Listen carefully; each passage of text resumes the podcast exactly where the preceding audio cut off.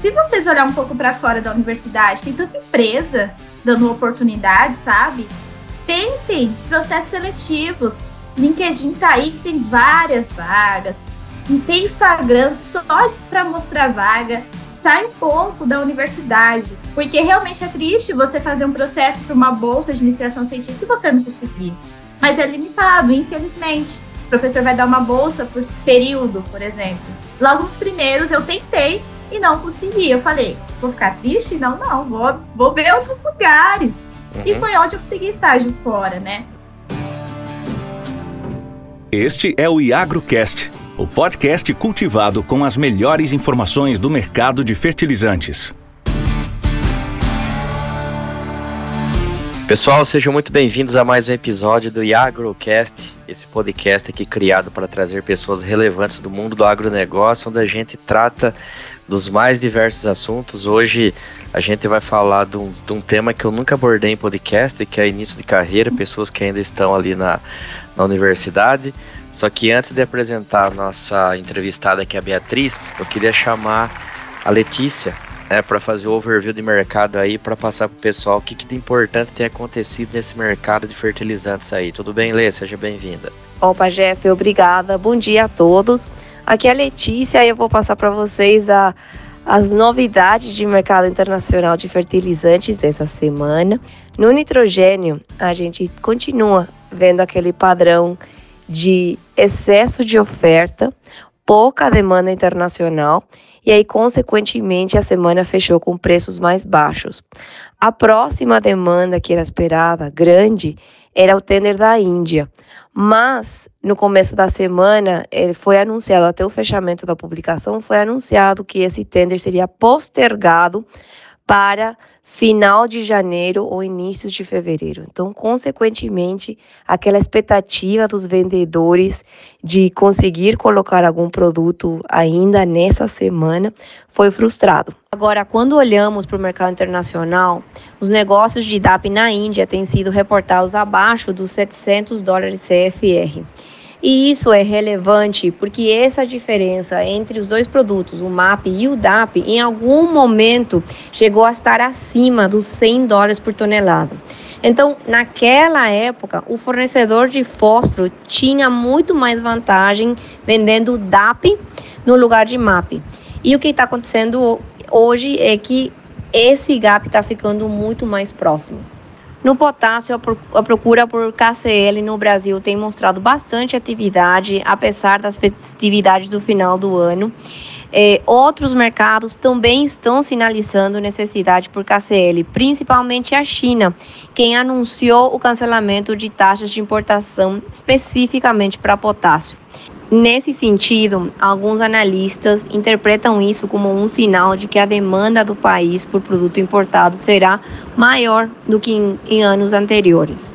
E de fato, se essa demanda da China for maior do que previsto e soma ao otimismo de consumo de fertilizante para a safra 2023, então esse é um sinal muito positivo, um fundamento muito forte para uma tendência altista em preços de potássio. Agora, falando um pouquinho de mercado doméstico, janeiro e fevereiro normalmente é o pico de entregas para fertilizantes de, de safrinha. Então, um ponto de atenção para essa semana vai ser como que os protestos em Brasília, que estão espalhando no Brasil inteiro, vão afetar essa logística. Na minha parte, Jeff, é isso. Desejo a todos uma ótima semana e vamos em frente com o bate-papo da semana. Um abraço. E agora sim, a gente com a, com a estrela do nosso episódio, eu estava até pensando aqui, né? O primeiro episódio do ano foi uma mulher, o segundo outra mulher, o ano passado, com certeza a maioria dos episódios ali, se não foi mulher, eu acho que teve bem próximo. E queria falar para os homens aí que é o seguinte: se vocês não forem solícitos como são as mulheres, vocês não vão mais ter participação aqui comigo, não, hein? Brincadeiras à parte, eu vou fazer a apresentação aqui da, da Beatriz antes de passar a voz para ela. Né? A Beatriz Celestino, que ela é estudante de zootecnia, né? Antes de começar a faculdade de zootecnia, ela também estudou técnico em administração de empresas na Escola Técnica Estadual de São Paulo, e lá em 2018 ela começou a, na Universidade Federal do Rio de Janeiro o curso de zootecnia, como eu já falei.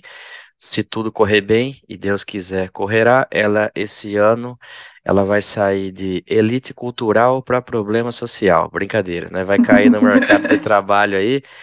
E assim, e tem vários pontos que que a Beatriz fez aqui, faz durante a faculdade, que eu não quis, não vou adiantar agora, que vai ser tema da nossa conversa. Mas, Beatriz, passando o microfone para você, eu queria que você falasse um oi para a turma aqui e dissesse assim também, como que você, morando aí no, no interior de São Paulo, né, eu não sei nem quanto, o quão perto é a tua cidade da capital para ter essa influência urbana muito forte, é, porque o, eu sou do interior de São Paulo também, e sei que o agro, apesar de ser muito forte, mas está muito concentrado em monocultura, o que acaba que não é uma coisa que fica muito presente na vida da maioria das pessoas, né? E você fez técnico de administração anteriormente. A gente falou antes de gravar aqui que você não vem de uma família que tem o agronegócio aí como meio de vida ou como profissão de alguém.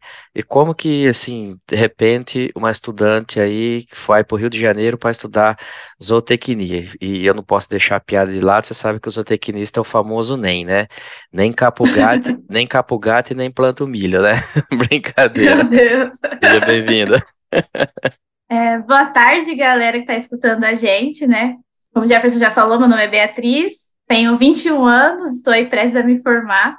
E eu sou de Itacoaxetuba, São Paulo. É um pouco distante da capital, sim, né? Pegando o trem aí para o Braz, depois fazendo umas baldeações, é uma hora e meia de distância. E a minha paixão, ela começou porque eu sempre quis trabalhar com animal. Meu pai sempre gostou muito de cavalo, né? Então já começou aí pelo amor pelos grandes porte. Os animais que eu tenho aqui em casa, mais pet, né? Cachorro, gato. É, então sempre quis trabalhar nessa parte. E quando eu pesquisava sobre cursos, nós tínhamos algumas opções, né? Biologia, medicina veterinária ou zootecnia.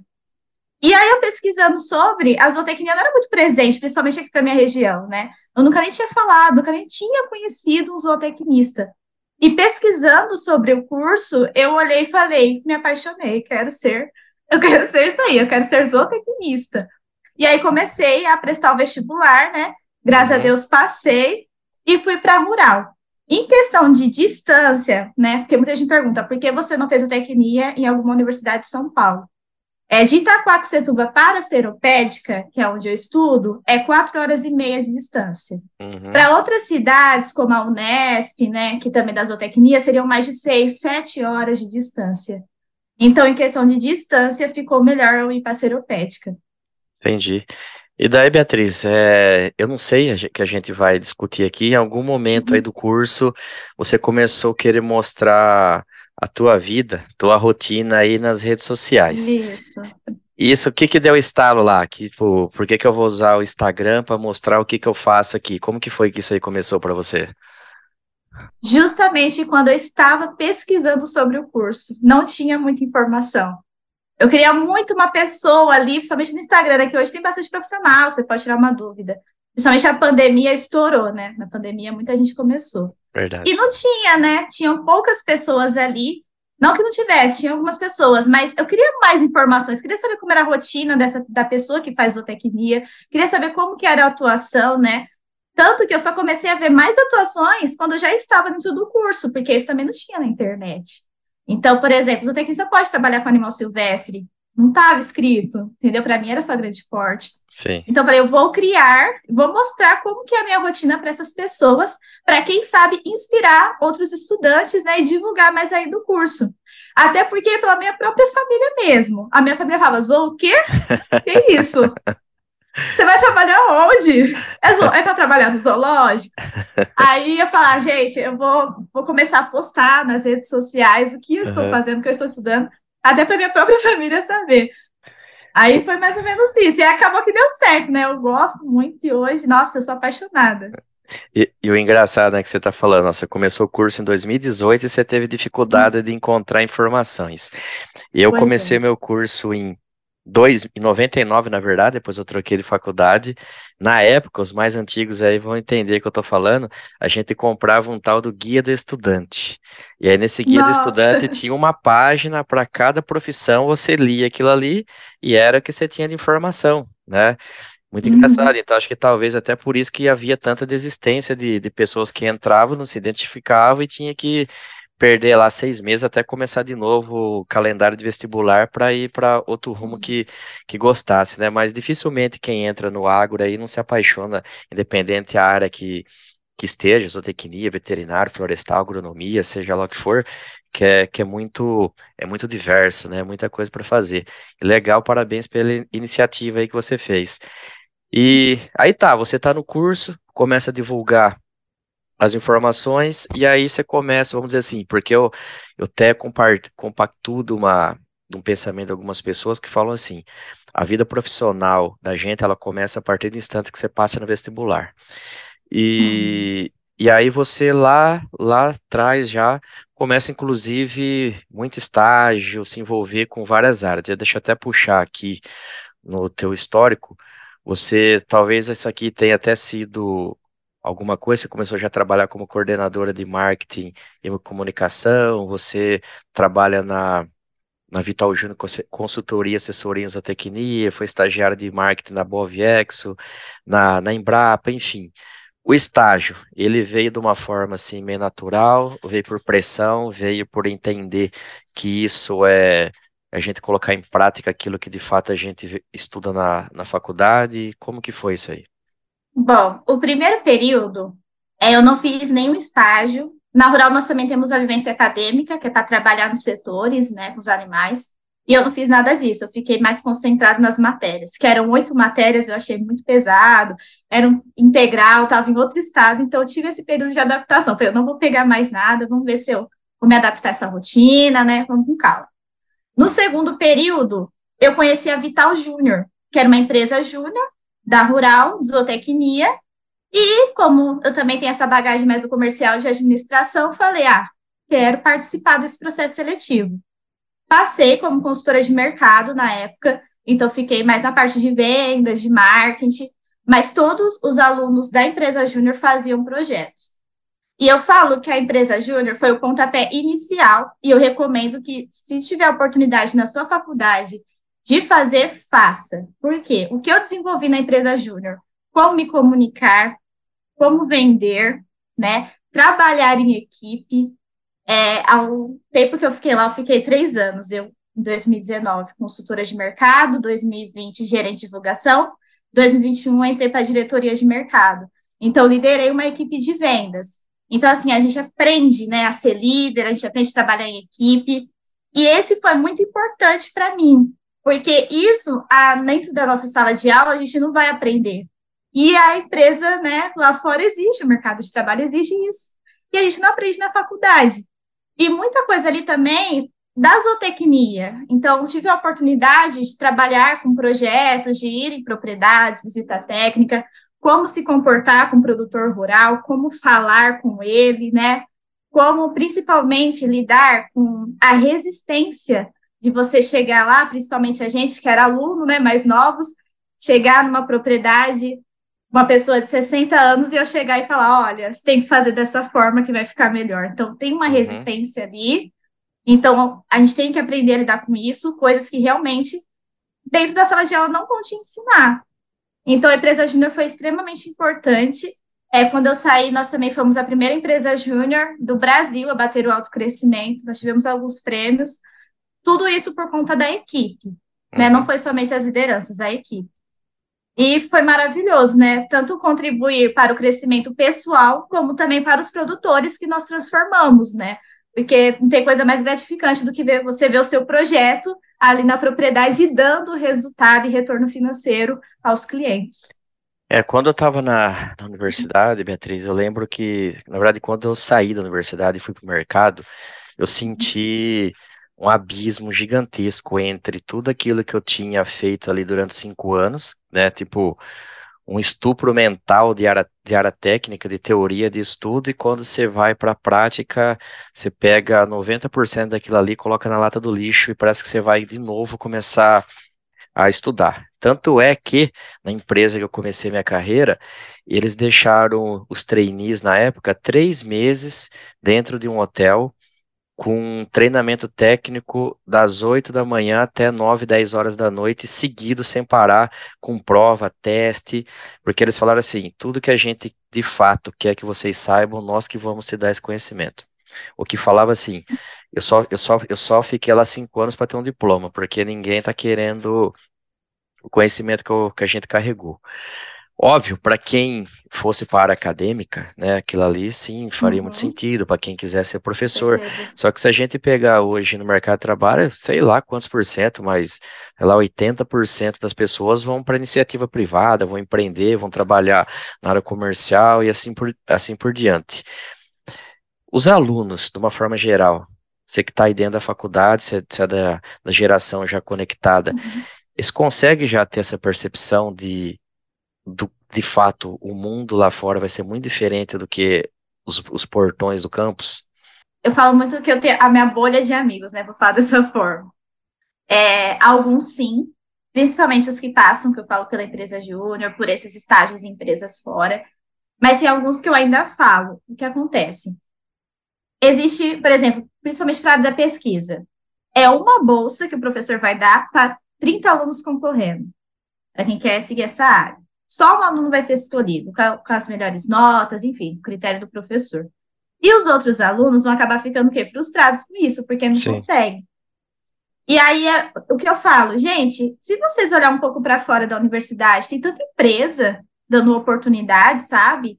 Tentem processos seletivos, LinkedIn tá aí que tem várias vagas, tem Instagram só para mostrar vaga, sai um pouco da universidade, porque realmente é triste você fazer um processo para uma bolsa de iniciação científica e você não conseguir.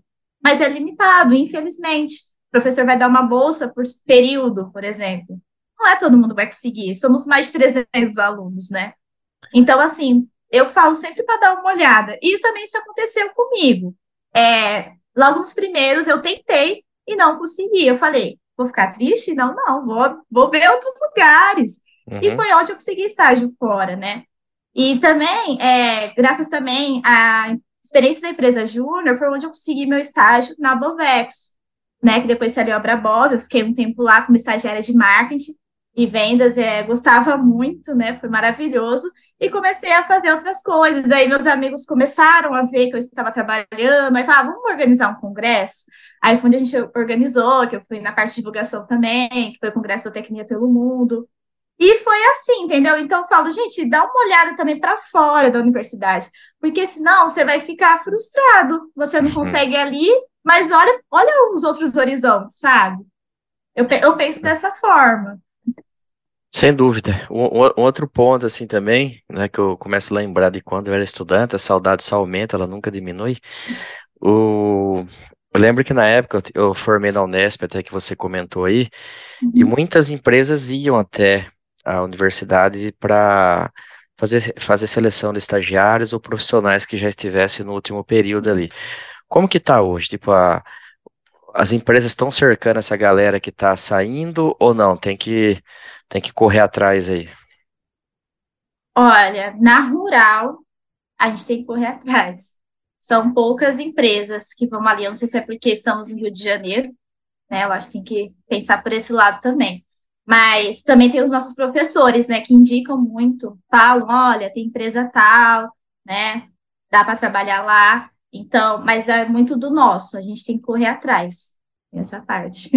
E uma outra coisa que a gente tava falando também, Beatriz, ah, no WhatsApp ali, né? Eu falei assim: ah, você já uhum. tem uma ideia do que, que você quer trabalhar quando se formar? Você quer para, para de produção de, de alimentos? Você quer para a área clínica, alguma outra coisa, né? Eh, você falou assim: eu quero ir para a área comercial.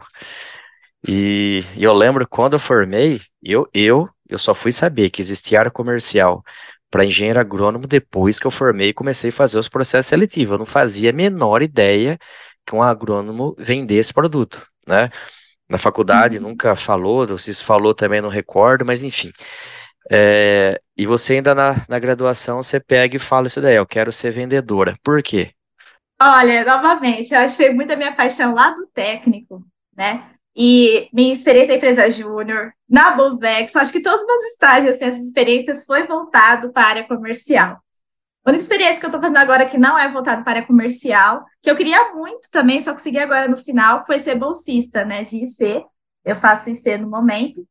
É, o tema da missa é o método de análise de fibra insolúvel em detergente neutro utilizados em amostras de alimentos e testes ruminantes. Até ali aqui, porque o tema é muito grande.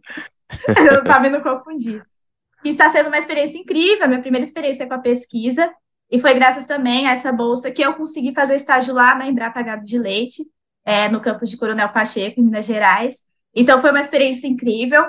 E eu percebi uma coisa, que a pesquisa e o comercial estão juntos, né? Você precisa muito dessa parte técnica para saber vender, para saber debater, né? Ali.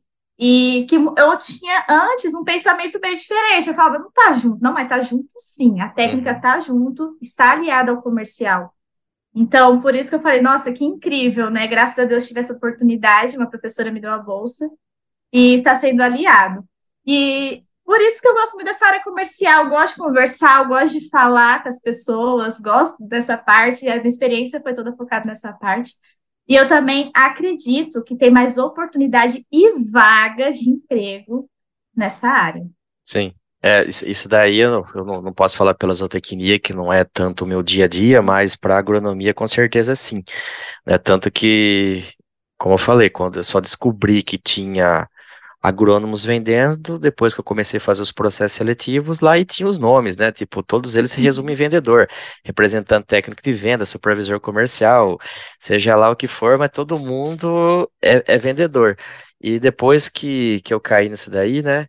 É...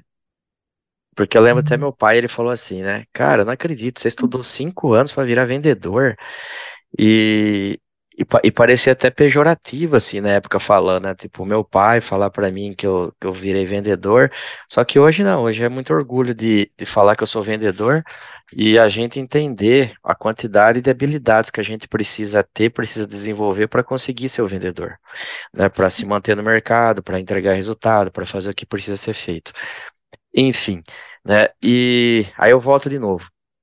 De novo, tá sendo repetitivo, talvez no geral, a turma tem essa percepção que grande parte das, das vagas serão para vender?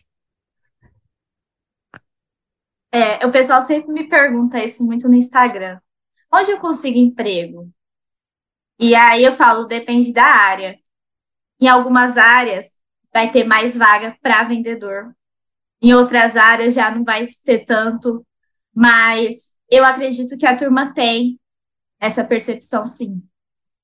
Principalmente quando você fica olhando as vagas ali. Se o pessoal tem um Instagram de vagas, só dá isso, né? Exato. Só dá mais dessas vagas. Então, para quem pesquisa, para quem já está olhando o mercado de trabalho, vê que são a maioria das vagas. Um, outra coisa assim, né, que eu também não conheço a grade, uhum. grade curricular de zootecnia, eu lembro que eu tinha um professor que ele cobrava muito de nós estudantes o entendimento econômico do negócio. Então, falar assim, ah, quantos hectares, é, quantas toneladas de soja o Brasil está produzindo, qual que é a expectativa de produção de milho safrinha, que, que, qual que é o volume de feijão, isso, aquilo, que ele assim, falava assim, que agrônomo bom era agrônomo que tinha essa percepção das coisas, não aquele que sabiam decorar bula de defensiva agrícola. Na, para vocês, assim, o, a, área, a área econômica, de economia, pessoal pega, pega pesado ou é muito mais ligado a outras disciplinas técnicas aí?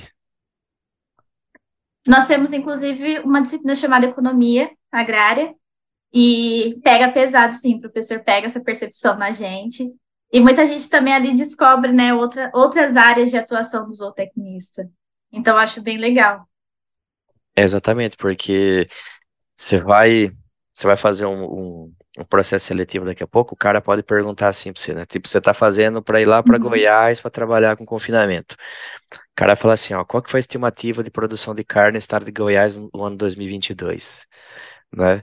O, uhum. Aí todo mundo dá, dá tela azul, né? Para tipo assim, mas para mostrar que quando a gente está no mercado de trabalho, o que a gente tem que saber mesmo é o é a realidade macroeconômica que está à nossa volta, porque a gente vai pegar toda aquela bagagem teórica e vai aplicar isso de forma que no, no na última linha a gente seja azul para a gente como funcionário e para o patrão que está pagando a gente, se porventura a gente foi trabalhar para alguém. Se for trabalhar por conta, aí que você tem que ser azul escuro, né?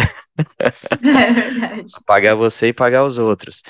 Mas enfim, e que, que, qual que é a visão tua de você, Beatriz, aí nos próximos anos, daqui 5, 10 anos, o que, que você imagina? Olha, eu quero estar muito bem na área que eu escolhi, né? E hoje também eu penso muito em fazer mestrado, né? Se possível, uma pós, porque eu vejo que também é muito importante.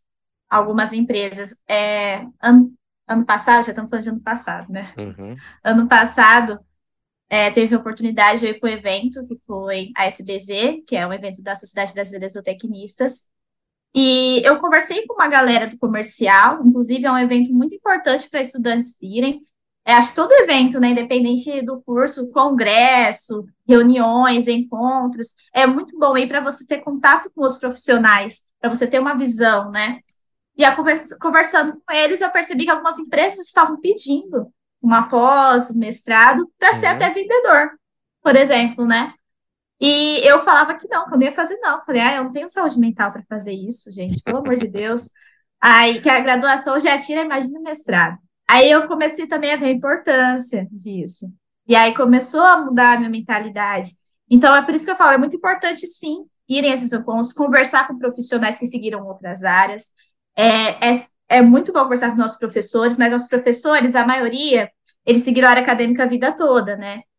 É, são poucos que chegaram a ter experiência de mercado. Uhum. Então, é interessante também conversar com outros profissionais de fora para ver essa percepção que eles têm. E aí eles começaram a comentar: "Ah, olha, o mestrado é bom. Aí já teve outra pessoa que falou assim: ah, não, faz só uma pós. E eu falando: olha, mas a Beatriz, daqui cinco anos, eu espero sim estar bem colocada no mercado, né?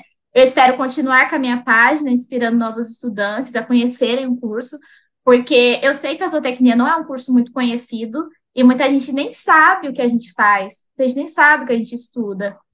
Então, eu pretendo sim continuar, principalmente nesse trabalho de divulgação do meu curso.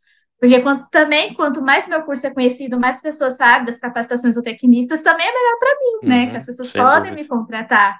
Então, eu acredito que seja isso, pensando do lado profissional. E para quem quer acompanhar teu trabalho aí que você faz nas redes sociais, como que eles te encontram? YouTube Beatriz Celestino e Instagram Rotina Bia.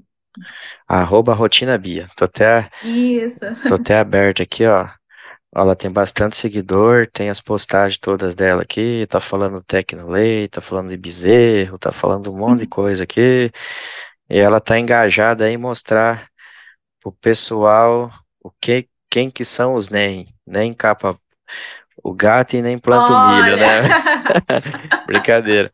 Beatriz, eu queria agradecer a tua participação aqui no, no nosso podcast, né? Tipo, um, um episódio um pouco diferente da gente trazer a visão, por mais que a maior parte das pessoas que ou- ouvem aqui estão ligados mais à agronomia, mas a, as dores do, do agrônomo, do zootecnista lá dentro da universidade, elas são praticamente as mesmas, né? Então, Sim. Trazer com olhar, por que que a gente trouxe? Porque você está replicando isso daí para outras, outras pessoas, né? E como eu disse no começo, em 2018 que você começou, você já achava difícil buscar informações, imagine lá atrás, imagina também que depois que você começou, outras bias, estou falando entre aspas Sim. aqui, Aham. deve existir nas redes sociais aí também mostrando rotina, né? Enfim, que vocês são uma geração conectada, vocês têm muita desenvoltura e muita tranquilidade para lidar com essas novas tecnologias e o caminho é por aí. E as empresas também é, têm olhado com, tipo assim, com bons olhos quem consegue usar essas ferramentas para de uma forma produtiva, de uma forma do bem, né? E não só mostrar balada, cachaça, safadeza, essa coisa. Não que não seja importante, mas mas, tipo, tudo, para tudo tem lugar, né? Tem lugar e tem hora. E agradecer, falar que se vocês precisarem de qualquer coisa, a gente está à disposição, né? Somos do ramo de fertilizantes. O, até semana passada, se você vê, a Marion participou aqui, ela trabalha com produção Sim. de alimentos, ela é zootecnista também, né? Enfim, então parece que casou aqui esses dois episódios aí. E como eu disse, estamos de portas abertas aqui, precisar é só dar um grito, você tem meu telefone, toma à disposição, muito sucesso na tua vida profissional, que vocês tenham um 2023 aí repleto de realizações. Eu que agradeço o convite, eu fiquei muito feliz quando o Gabriel mandou mensagem, né? Eu gosto de conversar, como uhum. eu falei, né? Gosto de, de falar assim. E muito obrigada, nosso papo foi super produtivo, né? E nós iremos trabalhar juntos, né? O pessoal de agronomia, o pessoal de veterinária, zootecnia, Sim. no campo todo mundo vai trabalhar junto, gente. Então, vamos nos unir, né? Que as ciências agrárias é maravilhoso. É, tem que agradecer ao Gabi. Enquanto a gente tá gravando aqui, ele tá até mandando mensagem que eu falo, o Gabi é o homem atrás da Iagro. E, pessoal, para terminar aqui, não esqueçam de seguir a gente nas redes sociais, lá no arroba iagro.brasil. Para quem ainda não conhece nossa plataforma, o iagro.com.br, a gente está em fase final de atualização do nosso novo aplicativo para vocês melhorarem a, o uso que tem com a plataforma, com a ferramenta. Quem quiser comprar ou quiser vender fertilizantes de forma digital, tá tudo lá de maneira fácil, prática, né? Como eu disse, já repito, o, o Gabi, nosso homem por trás da Iagro, tá lá para dar todo o suporte. E também é, vocês podem ter acesso semanalmente no e-mail de vocês os relatórios sobre fertilizantes, que agora a Letícia tem coordenado isso daí junto com a CRU, informações importantíssimas para vocês criarem estratégias para tomar as decisões nos seus negócios, tá bom? Um abraço, pessoal. IagroCast é o podcast da Iagro, a sua plataforma online de compra e venda de fertilizantes. Acesse iagro.com.br Cadastre-se e encontre as melhores oportunidades.